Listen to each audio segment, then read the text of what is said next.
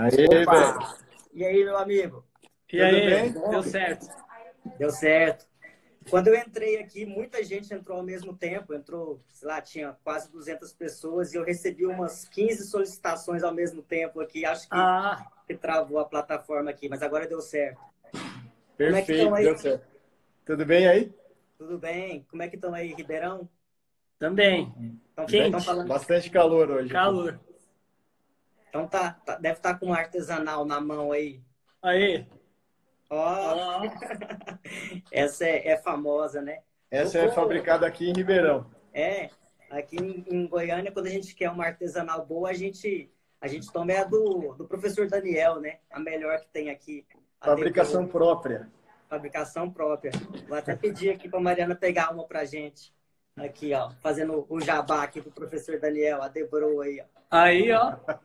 Fala pra, manda- fala pra mandar pra cá, Júlio. Algumas. É, não, é, por enquanto ele trabalha num esquema um pouco mais restrito, só para público selecionado. Mas em breve já vai já vai estar aí pelo Brasilzão lá fora. Muito bom. Já vi que vai terminar essa live. Prazerzão estar aqui com vocês. Mariana aqui, ó, pôr na a Debro aqui pra gente. Obrigado, Mariana. Prazer é nosso, Júlio. Prazer é nosso. A gente agradece o convite da Sociedade Brasileira de Endo. É um prazer enorme estar aqui com vocês. É um prazerzão. Um brinde aqui pra gente começar bem a nossa live aí, ó. Aí, ó. Valeu. Essa é a House Beer do professor Daniel. Mas então, vamos começar. Eu vou falar um pouco desse projeto. A maioria das pessoas tem acompanhado e, e tem dado um feedback bastante positivo. É um, um projeto de a gente instituir essas lives, esses encontros, que são encontros mais informais, onde a gente tem a oportunidade de conversar com entendedores da endodontia, né, os professores, você como dono da empresa, pessoas que têm um conhecimento acumulado aí e levar para o pessoal, para o clínico, para os membros da sociedade, né? A intenção principal é divulgar o nosso, a nossa sociedade brasileira de endodontia, fortalecer a sociedade, é, falar do nosso encontro em outubro, dia 15 a 17, que é o Congresso da Sociedade Brasileira. Que Então, sem dúvida, sequência- que sem dúvida vai ser o mais top de todos os tempos. Com certeza, se a gente trabalhar junto, a gente vai conseguir fazer um evento bem bacana, à altura que a endodontia brasileira merece, né? A odontologia brasileira. E nós estamos convidando professores que vão fazer parte do, do congresso, primeiramente, depois a gente vai abrir, estender isso. É um projeto bacana que a gente tem intenção de intensificá-lo e trabalhar bastante. É, nesse, nesse evento nosso, a gente vai ter os professores convidados, que a gente já começou a divulgação, e vamos ter modalidades novas também, que a gente aposta numa interação maior entre o público e os formadores de opinião. Uma delas é a Arena, onde a gente vai ter atividades que vão estar lá você, professor Bruno, professor Vivan, que falou ontem, né? Uma modalidade de discutir, uma, trazer o público mais para perto. Acho que vai ser bastante bacana essa atividade. Assim como os trabalhos, a gente vai pôr na arena também no último dia, o público vai ter oportunidade de o público mesmo votar e gerar uma nota na classificação. Então Legal. são inovações. É, tem bastante coisa nova, né? Isso. E a ideia é, é movimentar, deixar o público, o membro da sociedade, participar ao máximo do evento. Então, é, a expectativa é de que seja um evento bastante é, interativo e bacana. Legal, bom demais. Para a gente começar especificamente no nosso tema, Capelli, eu queria que vocês se apresentassem, né? É, a gente já te conhece, eu quando te conheci, você era doutor, então o Capelli, doutor da USP, e hoje é o diretor de pesquisa em desenvolvimento da Helsa. Eu queria que vocês se apresentassem, começa se apresentando, falando um pouquinho dessa, dessa transição da parte mais acadêmica para o empreendedorismo, como você se transformou aquele doutor formado pela USP, né? assim como o Bruno Crozeta também é, tá, vem, da, vem de lá, da USP. Como você Uhum. Fez esse trajeto aí e já se apresentem, apresentem os dois para a gente começar especificamente dentro do tema. Legal. É, Para deixar uma longa história curta, vou tentar ser o mais breve possível. quando eu estava na, quando eu vim fazer doutorado com o professor, mestrado com o professor Pécora, é porque eu tinha, fiz toda a formação, graduação, é, atualização, especialização em Araraquara. Aí eu vim fazer o mestrado aqui com o professor Pécora, eu já tinha uma experiência clínica de uns 3, 4 anos. Eu trabalhava com rotatório desde 96, Quantec na época, né? Alguns ainda, alguns devem conhecer o Quantec, lembrar do Quantec. E aí a gente começou a trabalhar muito forte nessa parte de instrumentação mecanizada na USP, até que isso culminou em 2003 com a colocação é, implantação de uma técnica que a gente desenvolveu, que tem disponível na internet gratuitamente, a Free Tip Preparation. Então, essa técnica começou a ser ensinada na graduação em 2003. Então, já temos aí um bom tempo de ensino na graduação. E a partir daí, despertou a atenção de uma empresa francesa é, que me convidou, na época que eu estava fazendo aí já doutorado, para desenhar uma linha de instrumentos mecanizados para eles. Eu fui para a França, a gente assinou o contrato é, e chegou a fazer alguma coisa. Por exemplo, a CP Drill foi feita por essa empresa na França. Cervical Preparation Drill, mas na verdade é Capelli Pecora Drill. É... Bacana. Só que a empresa deu uma guinada no planejamento estratégico e eles começaram a fabricar brocas para implante. E esse projeto que era da, da endodontia foi deixado de lado. Então, de repente, eu recebi uma ligação. Ó, oh, Capelli, é, o nosso projeto foi cancelado, mas tudo que você desenvolveu vai voltar para você, a patente, está tudo no seu nome e tal. Eu peguei aquilo, não servia para nada na época, e o professor Pécora falou assim, por que, que você não fabrica isso no Brasil? Falei, professor, por que, que eu sou dentista, não sou engenheiro, não tenho absolutamente conhecimento nenhum de como faz isso. Mas aquilo despertou um interesse e eu comecei a ir atrás, cara. Então, em agosto de 2008, eu peguei esses desenhos na mão e fui correr atrás de alguém para fabricar isso para mim no Brasil. No começo eu terceirizei, aí eu fui para a incubadora de base tecnológica da USP, a convite do pessoal da USP. É, fiquei um tempo lá, mas chegou um momento que eu, eu tinha que montar a própria empresa, porque terceirizar a qualidade não é a mesma. É, isso, isso acontece até hoje, por exemplo. A gente sabe que a Edfile lá nos Estados Unidos é, tem duas fábricas chinesas que fornecem para eles. 30, dá 35% de refugo. Né? Então você imagina, é uma dor de cabeça. E aí a gente acabou montando a empresa, na época era um torno só, um funcionário. É, não que agora a gente cresceu muito, a gente é uma microempresa ainda, uma micro mesmo. É, tem pouca gente trabalhando, mas a gente conseguiu o respeito do mercado, porque tudo que a gente desenvolve está baseado em pesquisa, em desenvolvimento, e a gente acaba usando toda a metodologia de pesquisa que aprendeu na USP é, para desenvolver os produtos. Essa é a verdade. Então, é, eu trabalhei, trabalhei no consultório até o ano passado, praticamente. Ano, é, então, eu fiz só endodontia. Então, a gente entendia um pouco da necessidade clínica e foi desenvolvendo as coisas para poder. Né? Mas, só para contar um fato interessante, para deixar registrado. Na verdade, quem deu a ideia de, de fabricar insertos ultrassônicos foi o meu grande amigo Mário Zuolo. Um dia a gente estava num congresso em São Paulo e o Mário fumava na época ainda.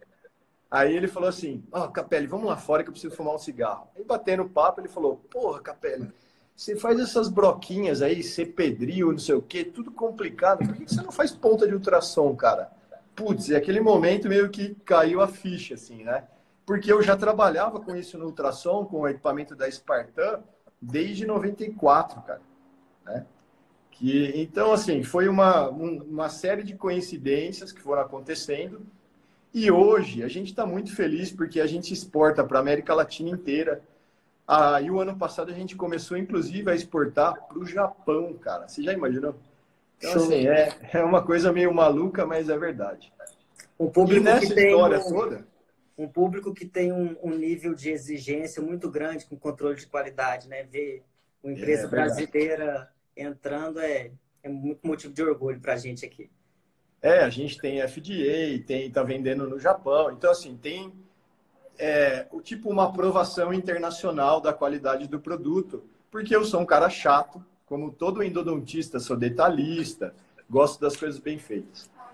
E, e uma das vezes que eu estava dando aula na USP, no curso de especialização, o Reginaldo Santana, que é técnico do laboratório, me chamou no canto lá e falou assim: Capelli, se precisar de ajuda com curso, pega esse moleque aqui para te ajudar, que ele é fera, ele é ponta firme. E aí eu conheci o Bruno e já faz cinco anos que o Bruno está com a gente, trabalhando, e ele fez a vida dele, é doutor pela USP, fez é, sanduíche em Houston, no Texas, é um moleque super bem preparado é, para tanto do ponto de vista clínico quanto do ponto de vista acadêmico, entendeu? Que eu acho que é muito importante, como vocês aí em Goiânia, vocês são muito feras clinicamente e tem uma base científica que vem do professor Estrela, que é espetacular, né?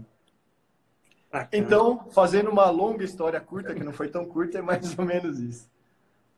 Fala um pouquinho para a gente, então, aí, Cruzeta, do, da sua história aí, como é que você entrou nesse mundo aí da endodontia e, e se transformou aí no grande parceiro do Capelli aí. Então, primeiro, boa noite a todos. Eu estou vendo aqui que os meus alunos estão fazendo presença, que eu obriguei, orientados de graduação, pós-graduação. Isso aqui tá, tá valendo nota, viu? Mas estão de parabéns. Mas uh, eu não vou, não vou ser longo, mas eu estou bem feliz, primeiro, de, de participar. Desde o convite do, do professor Daniel de participar do SBM, de estar na grade, estar tá junto falando com o Capelli, que, que eu falo para todo mundo, e isso não tem. Né, quem me conhece sabe disso, o Capelli virou meu, um dos meus tutores, né, é o meu irmão mais velho. E eu conheci o Capelli, foi justamente isso. Eu conheci o Capelli durante o meu doutorado. Eu vim do Paraná, fazer o, fiz só o doutorado, fiz mestrado, especialização no Paraná. E vim fazer o doutorado na USP de Ribeirão. Conheci o Capelli, comecei dando, substituindo ele numa aula lá com o Luciano Atividade, com a equipe da Metodista. Dei uma aula lá, era só para substituir. Aí dei uma aula, duas, três, e quando eu vi, a gente já está. Hoje eu estou ao lado e vendo, e vi, e pude ter a honra e o prazer de ver o crescimento da empresa. E o que é legal de tudo isso, como eu sempre fiz clínica, e eu faço até hoje, eu acabo levando para a clínica, o Capelli pega e fala assim, Bruno, vê para nós, me dá o feedback, levo para a ciência. Uh, como o Capelli falou, hoje o grupo de pesquisa que eu estou mais ligado é o grupo da Universidade de, do Texas, em Houston, do professor Renato Menezes, que eu estou com uma espécie de pós-doc training lá, que eu tenho que ir duas vezes por ano, junto aqui com o trabalho, junto aqui com a USP de Ribeirão ainda. Então, a gente está ainda testando na clínica, levando para a ciência para tentar ficar no melhor padrão de qualidade que tem, né? Então, a minha vida hoje basicamente é essa. Eu sou professor de graduação, sou, sou clínico e ainda tento pesquisar ainda, ficar na, na pesquisa. É, os alunos aí, ó, viu? Mas, basicamente, é isso. Hoje eu sou, né, é, até suspeito em falar, mas eu sou apaixonado por ultrassom, porque eu comecei atrás e, e, estudar cada vez mais, junto nessa, participando da criação do Capelli, nos testes, e a gente está aí nessa hoje rodando para tudo que é lá do Brasil, América Latina, Estados Unidos, para onde, onde tem que a gente vai defender essa ideia, defender essa bandeira do ultrassom, né? Com bastante seriedade. Então a gente tem que seguir o caminho do mestre, né? Tipo, levar a sério, mostrar só o que tem evidência científica, e a gente está tentando nessa, nessa luta aí. Parabéns aí pelo trabalho. Você fez o, o link aí com a clínica. Vamos começar falando um pouquinho exatamente de dessa aplicação clínica.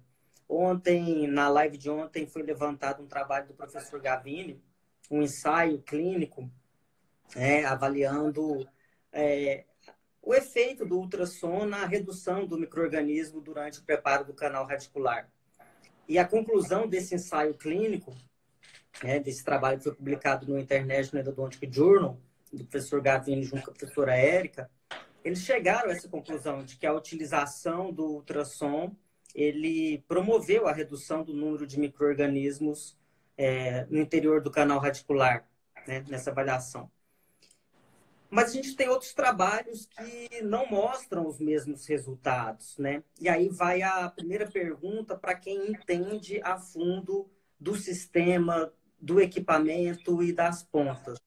Né? O, o que, que eu preciso me certificar para eu conseguir extrair o, o máximo que esse equipamento, que essa técnica pode oferecer? Então, é, o tipo de equipamento é importante, a frequência, a potência do equipamento, o tipo da ponta influencia, não influencia, se eu uso adaptador ou não, ou o protocolo é mais importante do que isso. Sim, Nesse trabalho, sim. Só, só falando aqui, por exemplo, eles trabalhavam com hipoclorito de sódio a 2,5, fizeram ativações de 30 segundos, renovaram 2 ml de solução, depois mais 2 ml, mais 30 segundos, intercalado com mais duas aplicações nesse mesmo 2 ml mais 30 segundos de DTA e voltaram para o hipoclorito. Então, para quem entende para vocês, o, o, o que é importante eu me certificar? É o meu equipamento, é a potência, é a frequência, é a ponta, se é nova ou não? Fala geral aqui para a gente, como é que eu faço para me certificar para ter o melhor desempenho do meu sistema de ultrassom?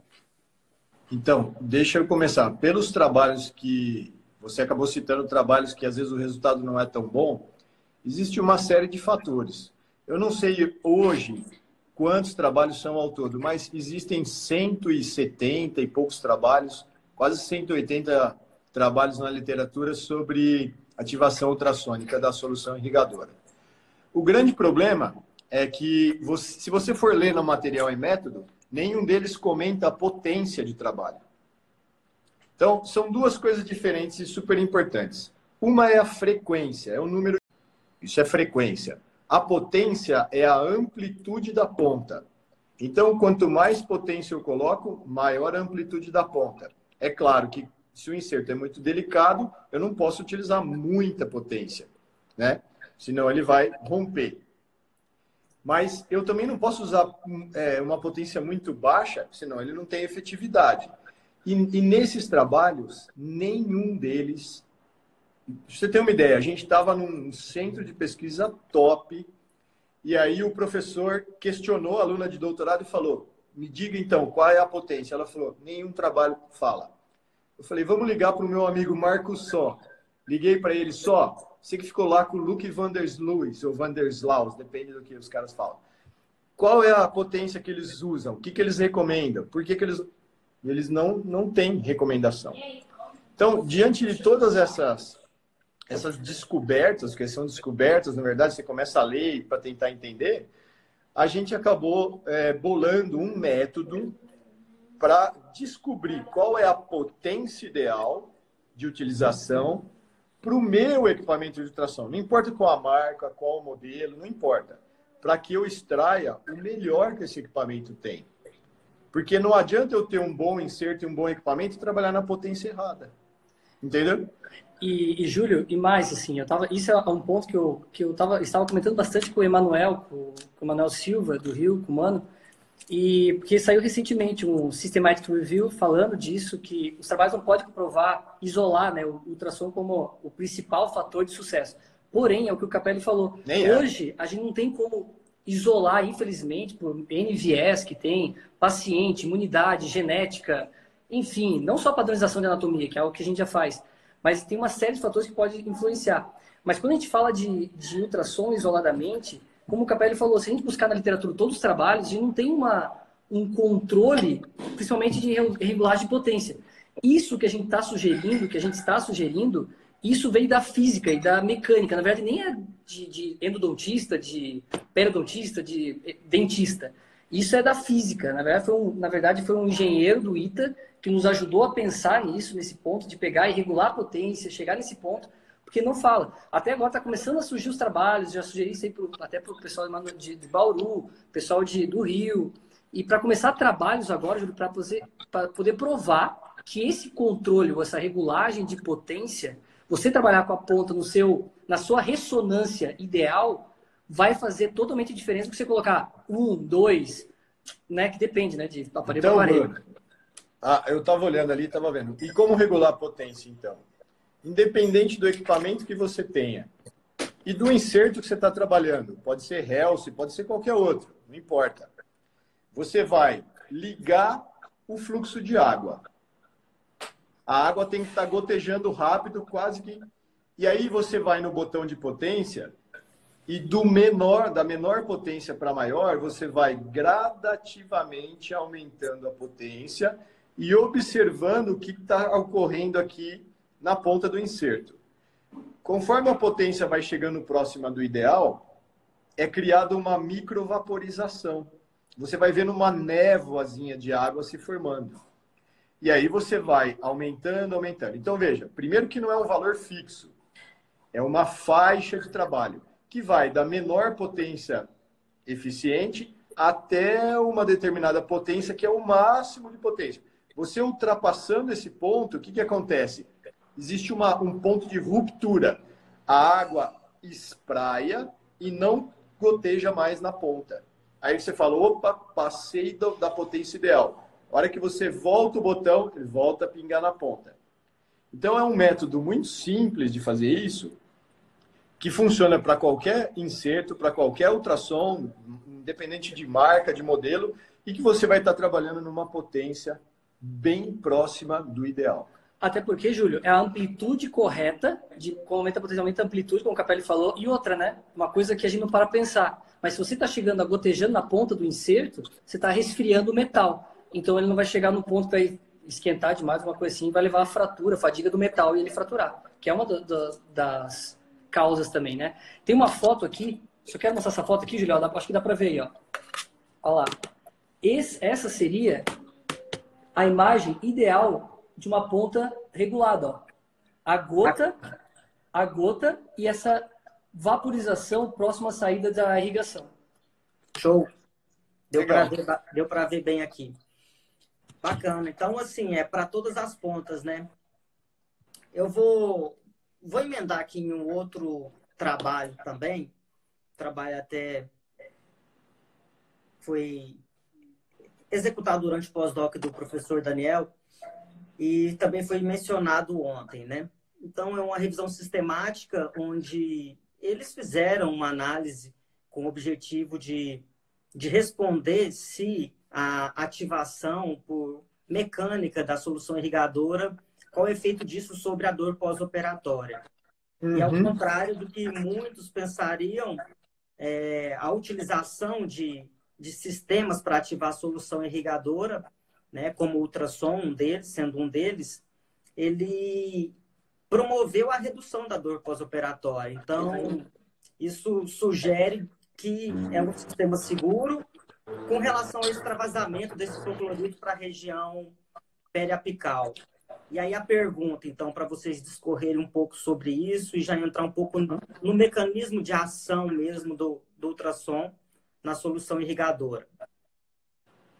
O sistema de ativação com ultrassom, ele é realmente seguro? O porquê que ele não, não vai promover esse extravasamento? Ou o que, que eu tenho que me certificar para que não promova esse extravasamento da solução irrigadora para a região periapical? Ponto número um mantenha o inserto, a Irrisonic, por exemplo, 2 milímetros aquém do comprimento. Você não precisa chegar no comprimento de trabalho, não deve chegar. Ponto número 2. Pela própria ação, né, quando você tem o, a, a, ponta do ultrassom está trabalhando, ela faz um movimento de lateralidade.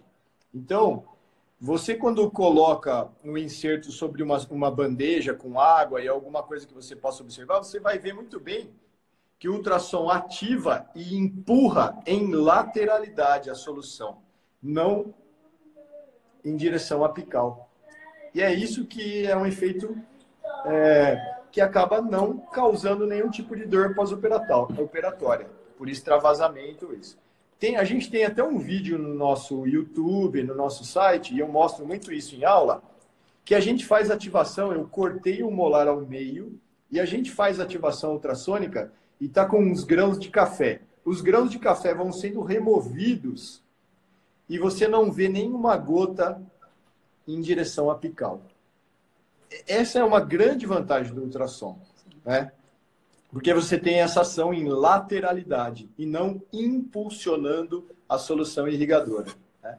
E, isso aí, Júlio, na verdade, na literatura, tá chamado, é o que o Luke, o Luke van der Slaus, 2007, quando começou esses trabalhos, falava do Acoustic Mic Streaming, né? Que você pegar, na verdade, faz aquela nodos antinodos que joga e fica movimentando, vai e volta, vai e volta, e lateralidade, e não chega até entre, ele varia entre até 3 milímetros, de 2 a 3, até 3 milímetros da ponta da, da do inserto para frente. Então, ele não, dificilmente vai extravasar realmente.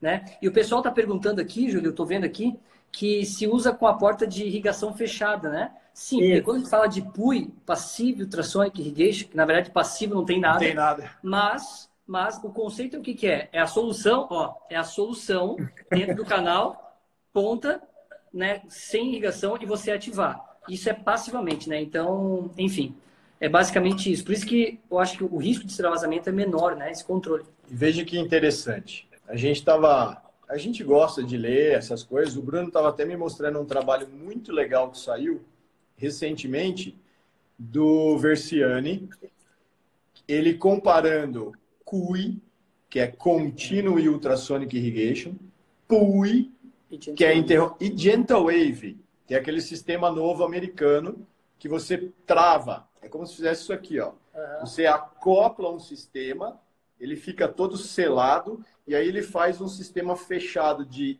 injeção do hipoclorito e aspiração. Injeção e aspiração. É baseado na técnica de não instrumentação de Lucy de 2004. É muito legal, é um equipamento que é um conceito interessantíssimo, né? Só que só é vendido por enquanto nos Estados Unidos, eu não sei se alguém na América Latina possui, e custa a bagatela de 70, 80 mil dólares. E depois, cada, cada caneta dessa daqui... 150. 150 dólares. E o mais interessante é que o trabalho do Versiani mostrou que, estatisticamente, faz exatamente o que o ultrassom faz. O que ele fez, na verdade, foi pegar e comparar a presença de debris, na verdade, é o grupo, tá, é o grupo do pessoal do Canadá, de Toronto, e eles comparam, fazem a raiz mesial de molar inferior em região de istmo e o canal como um todo, a porcentagem de remoção de debris após instrumentação com Wave One.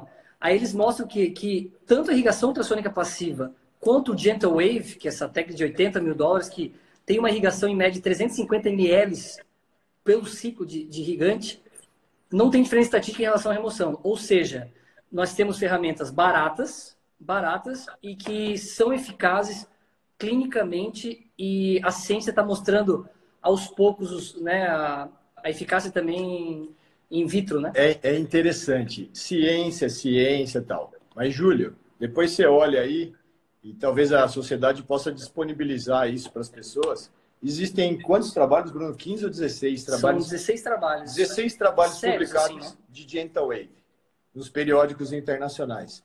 15 tem aquela declaração embaixo de conflito de interesse.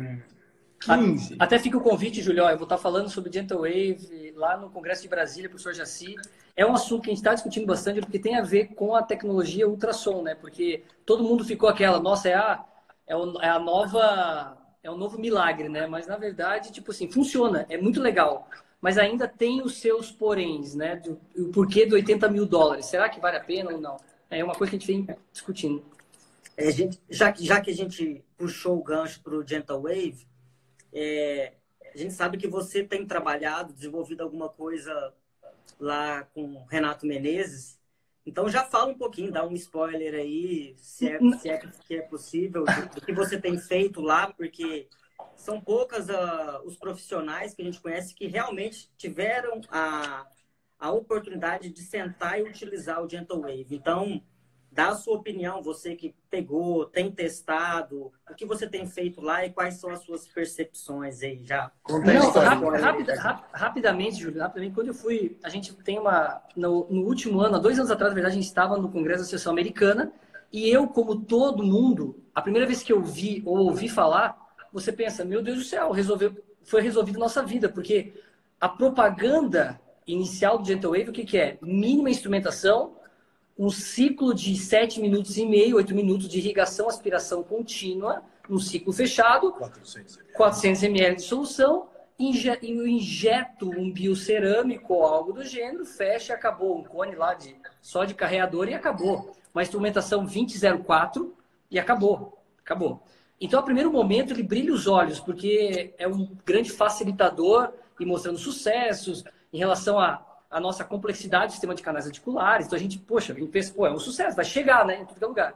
Só que com o passar do tempo, vendo as pesquisas, né, a, a gente foi começando a notar isso. E a minha, o meu primeiro ansiedade, como eu estudei no mestrado, na especialização, no doutorado, retratamento, eu pensei, Júlio, fica remanescente sempre. Nenhuma técnica remove. A literatura mostra isso e na clínica eu vejo isso. Nenhuma te... Não é difícil remover todo o material obturador. Então, será que não consegue depois usar como técnica suplementar para remover esse remanescente? Comparando com irrigação ultrassônica, enfim. A, a, a questão é o que? Não posso dar um spoiler assim, está submetendo agora esse trabalho. Deixa eu fazer, deixa eu fazer um... Quando saiu o negócio do Gentle Wave, eu falei, claro, pô, os caras mataram a charada. Eles estão usando 400 ml de hipoclorito. Vamos fazer um trabalho comparando um 400 ml de ativação ultrassônica. Aí o Bruno, não, não, não, vamos fazer o que o clínico faz. E eu teimei com o Capelli. A gente teimou mesmo. Ele tá falando isso, eu achei massa, porque a gente teimou. O clínico não vai usar 400 ml. 400 ml é uma, quase uma garrafa de cerveja. O cara não vai usar isso. E eu, eu tava lá e ele falava assim, ó, Bruno, faz o trabalho com a mesma irrigação. Eu falei, Capelli, relaxa. só vem, só vem. Nós vamos fazer que nem o clínico faz. Temoso. Não é? 40 ml. Que foi o que a gente fez, baseado até nos trabalhos do pessoal do Rio e tal, de irrigação ultrassônica. Julio, acontece que nenhuma remove tudo ainda, mas é, é, muito próximo, é muito próximo, assim, uma máquina de 80 mil dólares, eu não compraria, se fosse mais barato, talvez até compraria, mas até que ponto eu acho que falta muito estudo, estudo clínico randomizado, falta muita coisa, dor pós-operatória, enfim, que me convença ainda falar assim, ó, eu teria essa grana, porque para vir para o Brasil, Júlio, a gente fez um cálculo por cima com a, as taxas, viria quase a um milhão de reais. Putz, quase um milhão de reais para o Brasil. Então, assim, ó, a máquina talvez muito cara. E será que é mesmo essa maravilha? É legal, a ideia é muito legal. Só que, enfim, né, talvez fosse mais barata. Enfim. Fala o resultado aí logo. Pô. Não, o resultado é que.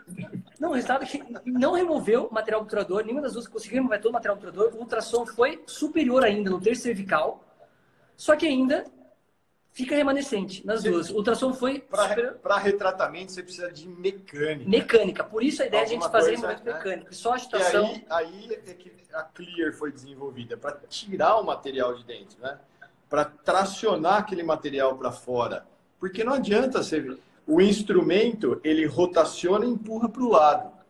Não adianta. Isso daí, os canais são ovais e, foi a ideia, Júlio, já emendando, até a gente viu que em relação a retratamento, a gente chegou a essa conclusão, inclusive foi a minha tese de doutorado, que agora com o grupo da, da USP, professor Manuel, a gente está submetendo agora um trabalho, a Fabiane Lopes, que está trabalhando junto com, com, a gente lá, a gente está fazendo trabalho, a gente usou a flat para remover, a, e a clear, para remover o remanescente que fica de material computador mecanicamente.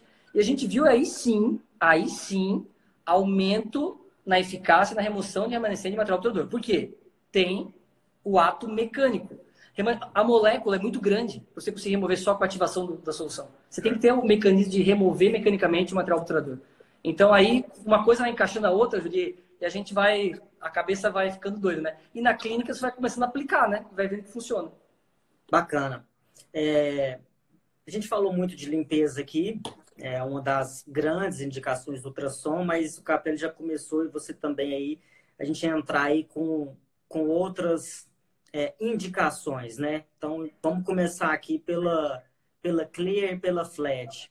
Fala um pouquinho desses dois instrumentos. Qual que é, que é uma das, das perguntas que sempre aparece para a gente? Qual que é a diferença da Clear para Flat? É diferença de indicação? É diferença... É, fala um pouquinho sobre isso, Capeta. A Clear tem uma história muito interessante, né? A gente começou a trabalhar com essa parte de retratamento, porque é a linha de pesquisa do Bruno e tal. E a gente começou a usar ultrassom para tirar a guta. Só que faltava algo, assim, porque você pega um inserto liso, ele tira, mas você tem que fazer um monte de manobras, assim. E, e eu comecei a pensar, parece que é uma coisa simples, é, mas fiquei um bom tempo testando protótipo e fazendo tal. O que você tem que fazer? Primeiro, alguma coisa que seja eficaz, mas que seja segura, né? Você possa usar é, e não vai te causar problema, nem de perfuração, nem de desvio, nem de quebrar lá dentro e assim por diante. Até que eu cheguei num ponto e a gente desenvolveu a, a Clear, que é um cone. Mostra aí, Bruno, faz favor. Essa é uma a... foto que a gente fez lá, ó, de microscopia eletrônica, mostrando bem, ó, e é de um retratamento. Tá vendo aqui, ó? Sim. Aqui eu fiz essa microscopia eletrônica lá no, em Houston, mostrando aqui, ó, o, o, exatamente onde fica o material obturador. É bem nesse 90 graus, ó. É aqui, é uma ó. área, é uma micro headstone, na verdade, se você for pensar. Lembra que a gente usava headstone para tirar guta? Tem. Você tem só uma headstone lá na ponta. E na, é, a ideia é, ela tem um diâmetro exatamente o diâmetro de uma Gates número 1, que é ponto 5. Então, aonde você entraria com o instrumento Gates número 1, você pode ir com a Clear e tirar todo o material obturador. Porém, Porém em canais achatados, em istmos, por exemplo, você tem às vezes diâmetros menores que o ponto 5. Aí ela não entra. E nem é função dela fazer isso. Aí é a hora de entrar com a flat. A flat é o mesmo inserto, só que ele foi fresado e perdeu uma parte aqui e outra aqui. Ele ficou só com duas hastes, duas partes laterais de área retentiva. Só que o diâmetro de ponto 5 foi para ponto 25.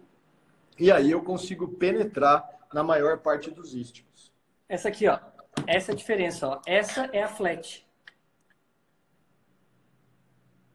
A flecha. É a achatada, né? Júlio, como elas são muito semelhantes, é só a pontinha que tem diferença. É, um, uma ideia que a gente teve para diferenciar as duas na hora da clínica ali, no pega é muito difícil às vezes você fala, pô, qualquer uma, qualquer outra, você tem que olhar na lupa, no microscópio. Então, a partir de agora, as Clear vem Black, que é um revestimento que chama Diamond Like Carbon, DLC, e as Flat vem Gold, que é nitreto de titânio. Então, isso aumenta a resistência superficial, a durabilidade e tal, e você consegue diferenciar Clear Black, Flat Gold. Até porque, Júlio, tem mais uma. Na clínica, quando a gente fez preto, eu falei para o além de ser estilosa, eu gostava de certinho preto e tal. Quem trabalha com microscópio é muito legal que você não tem o reflexo do metal no teu, voltando. Então você vê aquele preto fosco, é bem legal. Com a com a gutapercha. E outro detalhe, uh, ah, para refresar aqui, uma coisa que acontece muito na clínica, quando você, instru... você retrata, você está removendo a guta. Canal oval ou long oval, que é, que é achatado, ou flat, que é achatado, você instrumenta e a gutapercha joga para as áreas polares. Jogou para as áreas polares, você fez o quê? Jogou para a área polar, entra com a flat se for achatado, nas áreas polares, de baixo para cima, e se for oval, oval até long oval, entra com a clear, de baixo para cima. Essa é indicação, basicamente. Até foi o que o pessoal perguntou aqui na pergunta: qual é a ponta que mais utilizada? Hoje, no meu consultório, é a Clear, a ponta mais utilizada. Eu fiquei muito feliz, viu, Júlio, ano passado, porque o Gustavo de Deus é, me ligou e falou: Cara, nós vamos publicar um trabalho no Journal of Endodontics. Eu, ah, que legal, ele publica pra caramba, né? Eles compraram lá em, no Rio a Clear e não me, não me pediram nada, não me falaram nada, eu não estava nem sabendo que eles iam fazer o experimento. Eles fizeram todo o trabalho de pesquisa, fazendo uma análise comparativa em canais ovais, pincelando os instrumentos, que no caso era reciproque, ou fazendo uma complementação com a Clear. Né? A instrumentação, né? A instrumentação, mas depois você usa a Clear para fazer as áreas mais achatadas as áreas polares. E o resultado foi muito, foi estatisticamente superior para Clear, né?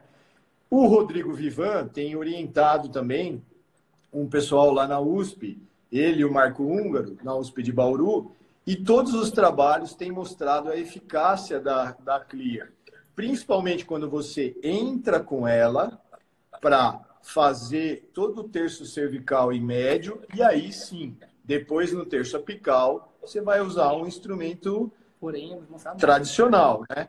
Reciprocante ou rotatório, da sua preferência, tá? Às vezes, se o canal é um pouco mais reto tal, dá para você chegar até o ápice, tá? Ó, Julião, vê se consegue ver. O pessoal consegue ver aí? Olha só, aqui é eu trabalhando com uma clear no terço apical, ó. Olha lá, ó. E no final, a radiografia, olha até onde que vai. Canal reto, ela possibilita isso, ó. Vai até no terço apical, né? Praticamente, É, praticamente. Ela tem o mesmo diâmetro de uma Gates número 1, entendeu? Uma ponto .5. É um instrumento 50, tá? Capela, Então, tem... fizeram pode falar, pergunta- Fizeram uma pergunta aqui. A gente já falou muito de potência, você explicou lá no início da live, mas é a regulagem é do mesmo jeito que você falou para a que faz para ela também, né? sempre todos. a mesma. Goteja a água. Isso leva 5 segundos para fazer. Goteja a água. Vai aumentando a potência gradativamente. Formou uma névoazinha, uma nuvem de água. Aquela é a potência certa. Aí, na endo, por exemplo, o que, que a gente faz? Corta a água e trabalha seco na maior parte dos procedimentos.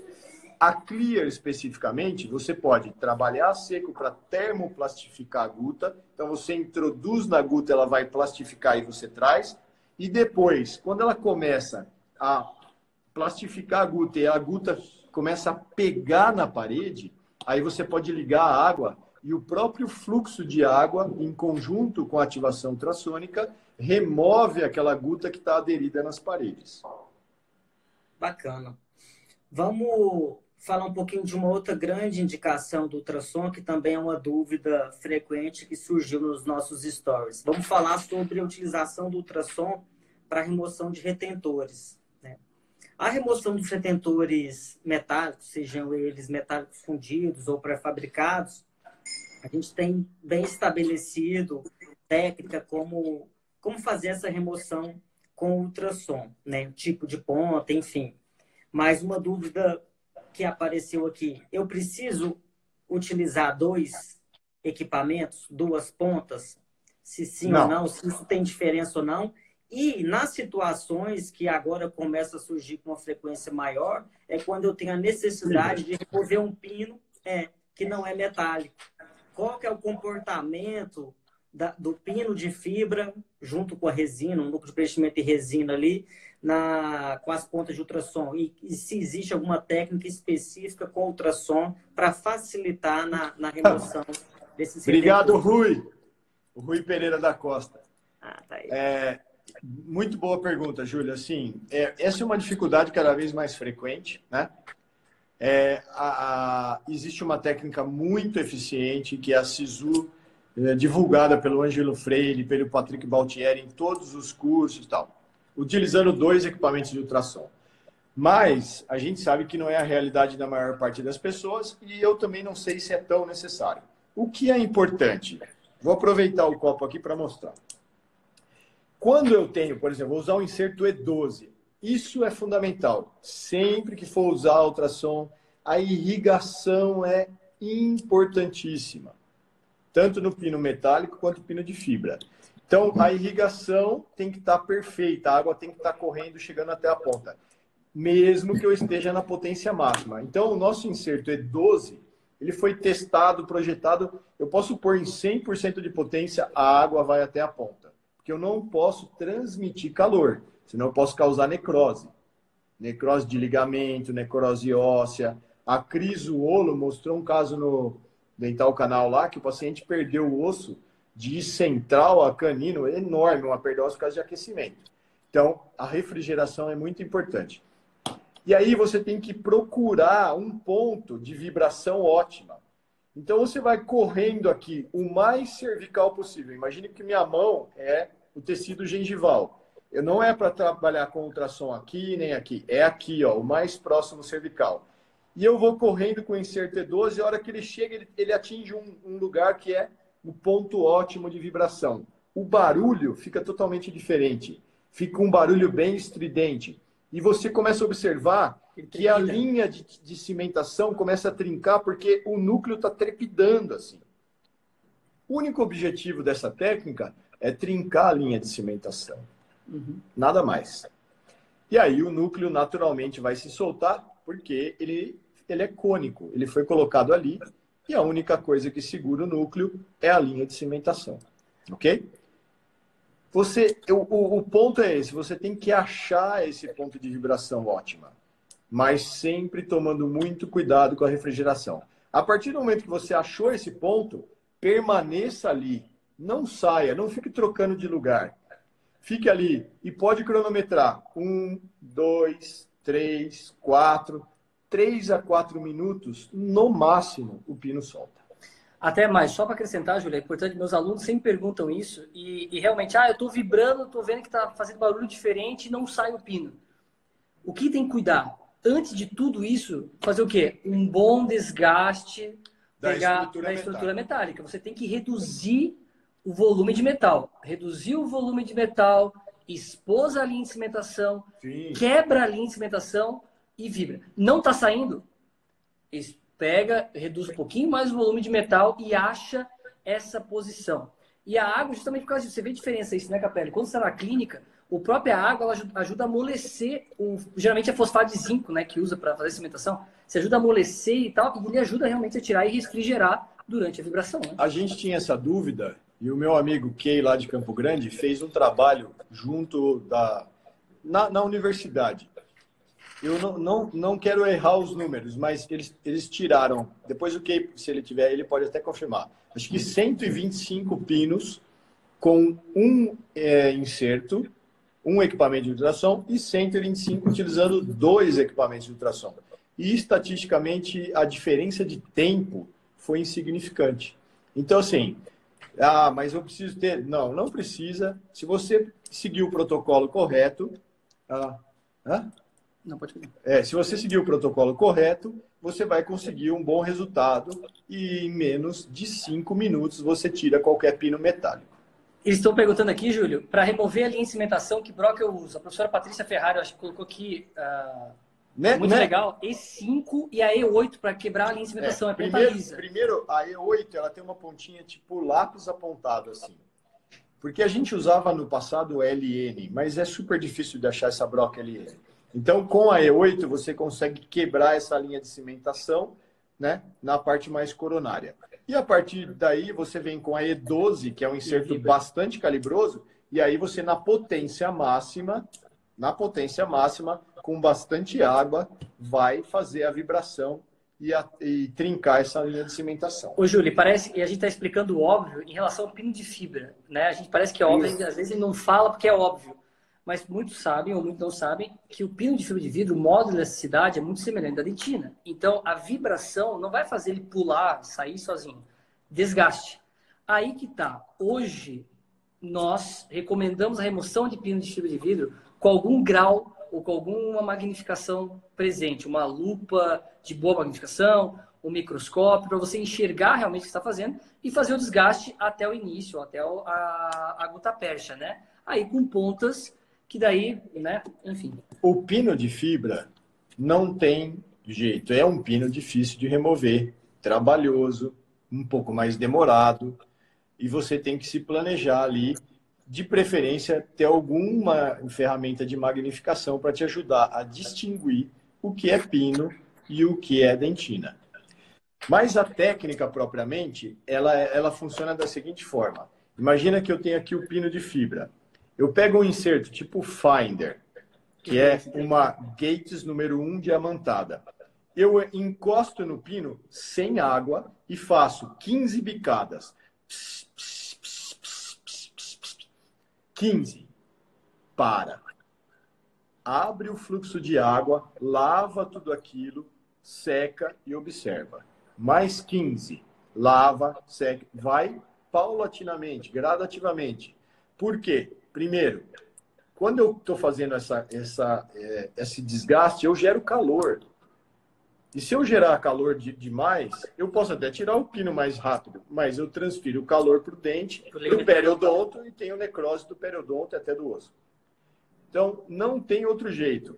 15 vezes, dá uma paradinha, irriga, aspira e vai mais uma vez. E vai fazendo isso gradativamente. Portanto, é mais fácil hoje tirar um pino metálico, muito mais fácil, muito mais, mais rápido, fácil. que tirar um pino de fibra. Okay. O pessoal está perguntando aqui, Júlio, se, por exemplo, tem muitas vezes que eu vejo na clínica isso, o pino metálico. Olha lá, o Ricardo Afonso. Metal... Aí, ó. E2D. Ricardão, E2D e Finder, Ricardão, eu sou fã do E2D também. A cônicazinha diamantada.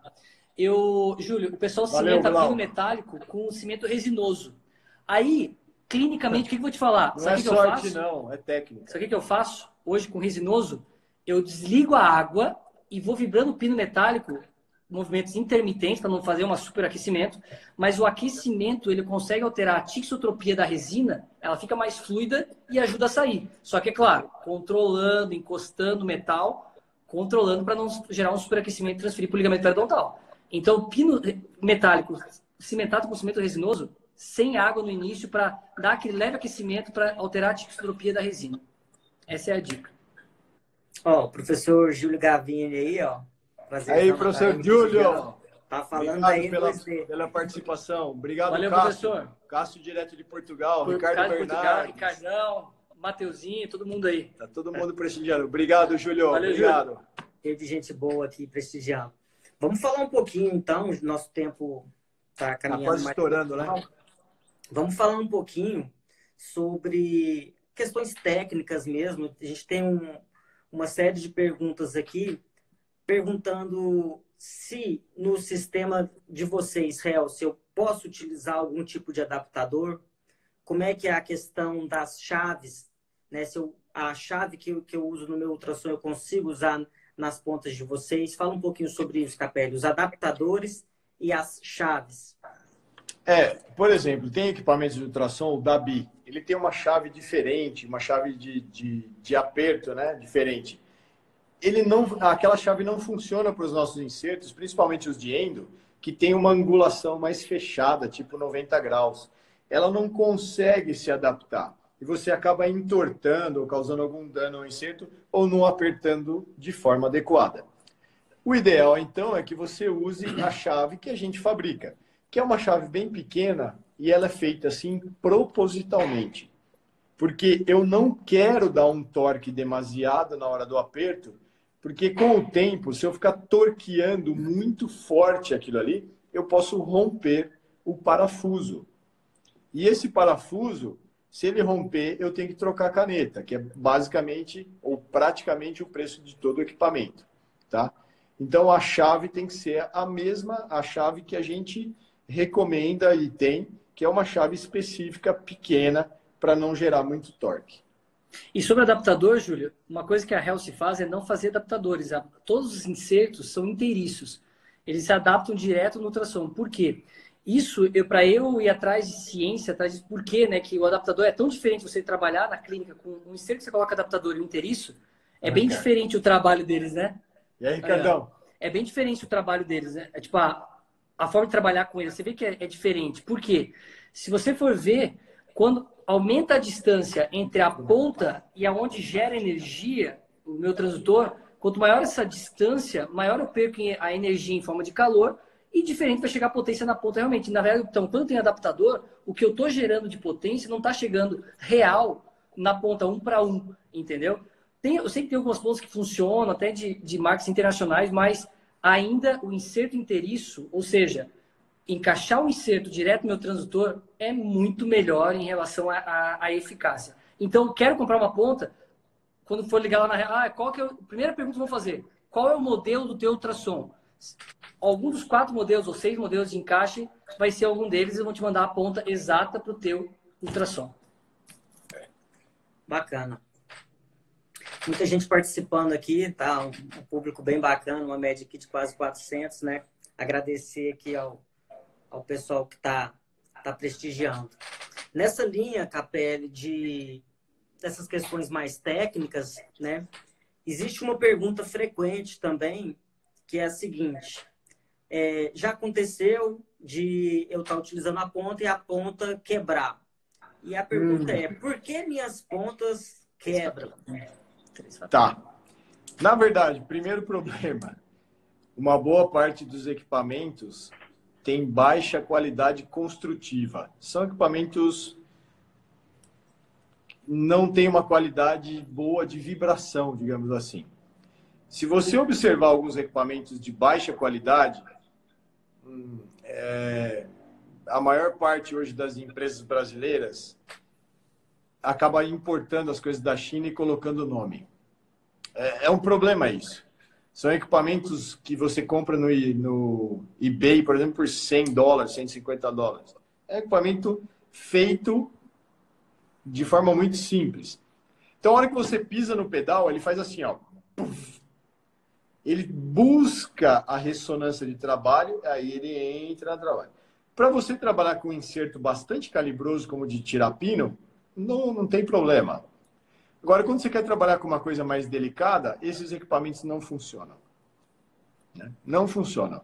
Ah, mas você tem bons equipamentos nacionais? Alguns poucos, mas tem. Mas, é, infelizmente, os melhores são os importados, infelizmente eu digo, por uma questão de preço para nós. Né? Mas isso vai mudar rapidamente. Aguardem que isso vai mudar rapidamente.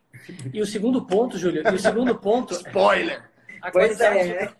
a qualidade do ultrassom, né, que por esse, por esse controle, né, de, principalmente em relação à potência, não, né, ser resistência, principalmente aqui no Brasil oscila demais energia, né? É verdade. Então o ultrassom não aguenta. A placa interna não aguenta, não aguenta essa, essa oscilação de energia que tem aqui. O que o Bruno está falando é bem comum. Você compra um equipamento de ultrassom mais barato, ele funciona bem nos primeiros seis meses, um ano depois ele começa a dar, ficar louco. Ele perde toda a capacidade de controlar a potência. Por quê? Ele não tem um bom filtro para energia elétrica e a nossa energia varia muito. É. Ele começa a estourar por dentro a placa eletrônica e ele perde a capacidade que ele tinha no começo de fazer esse controle de potência, né? E aí ele começa, você põe na potência 1, por exemplo, ela é a mesma potência que se tivesse em 70% de potência. Resumindo, qualidade do ultrassom, qualidade da ponta e o último ponto, Júlio, o que, que é?